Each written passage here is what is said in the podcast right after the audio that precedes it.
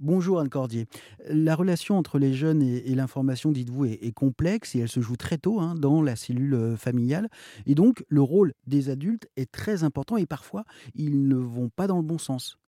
Ben non, mais le problème aussi, c'est qu'en fait, les adultes imposent toujours leur information Oui. finalement euh, à l'enfant au lieu de lui demander, ben voilà, lui, qu'est-ce qui l'intéresse en ce moment, qu'est-ce qu'il a regardé, qu'est-ce qu'il a vu, et en fait, il, il partage plein de trucs. Mais c'est vrai que comme on, on impose toujours une grille euh, qui est quand même une grille euh, hyper pesante et puis effectivement incompréhensible, ben du coup, ils n'ont pas trop la possibilité de, de s'exprimer, quoi. C'est ce qui fait que euh, l'éducation aux médias telle qu'elle est euh, pratiquée en, en ce moment, même si c'est mieux que rien, euh, c'est pour ça que vous dites qu'elle repose sur euh, la culpabilisation. C'est toujours pas bien, c'est toujours pas suffisant? C'est ça qui fait que cette éducation aux médias, à l'information, c'est souvent une entrée par la rectification, donc par la norme finalement qu'on va imposer, et puis une entrée souvent par le, les dangers, parce que les adultes plaquent aussi beaucoup de fantasmes sur les pratiques euh, adolescentes, et donc on va parler de désinformation, on va parler de fake news, on va parler euh, euh, beaucoup de tromperie,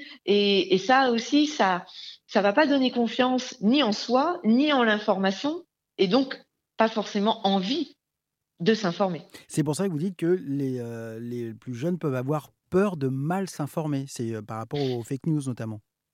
Exactement, oui, parce qu'en fait, on, à force de leur répéter, on te manipule, euh, tu ne vois pas tout, voire parfois on crée des séances où on leur, on leur démontre finalement qu'ils se sont trompés.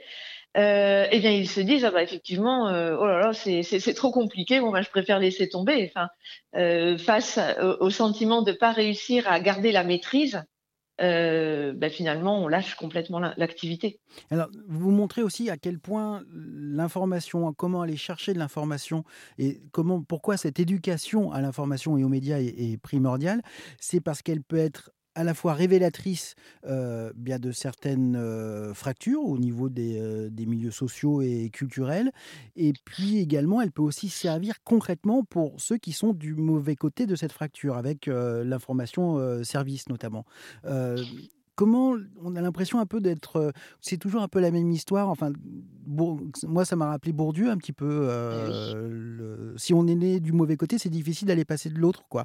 Et ça se joue à l'école, évidemment, mais aussi sur cet accès à l'information. Tout à fait. Et euh, je suis assez d'accord avec vous. Enfin, je suis même complètement d'accord avec vous. Euh, il y a un côté très bourdieusien, euh, ce qui peut d'ailleurs interroger, hein, puisqu'on est quand même euh, des dizaines d'années après ces thèses et avec l'idée d'une démocratisation et de l'école et de l'accès à l'information, etc. Il n'empêche que les pratiques informationnelles, en fait, c'est des pratiques culturelles. Et donc, euh, elles sont ancrées dans des milieux sociaux et il y a des héritages, en fait, qui se font. Et euh, ben, il y a certains héritages qui sont plus porteurs dans la société telle qu'elle est configurée euh, que d'autres. Et dès lors, se nichent dans les pratiques d'information effectivement des inégalités sociales, de genre, économiques, culturelles. Et c'est très important en fait d'insister sur ça parce que il y a aujourd'hui euh, une telle masse d'informations aussi que le pouvoir d'agir de chacun, il va dépendre en fait de la capacité à gérer l'information, à la comprendre, à la restituer, à la partager et euh, finalement, et donc à, et à y accéder déjà en premier lieu. Et, et donc finalement, si euh, on ne prend pas en charge cette question-là euh, des pratiques d'information, c'est tout un pan de la culture générale en fait Mm. euh, qui tombe. Et, et de fait, euh, on va euh, au minimum, enfin à minima, on va entretenir le fossé qui existe déjà. Aider les jeunes à accéder à l'information, condition sine qua non hein, pour réduire les différences sociales. Merci beaucoup Anne Cordier. Je rappelle que vous êtes chercheuse en sciences de l'information à l'Université de Lorraine. Nous vous retrouvons toute cette semaine sur RZN Radio et sur rzn.fr.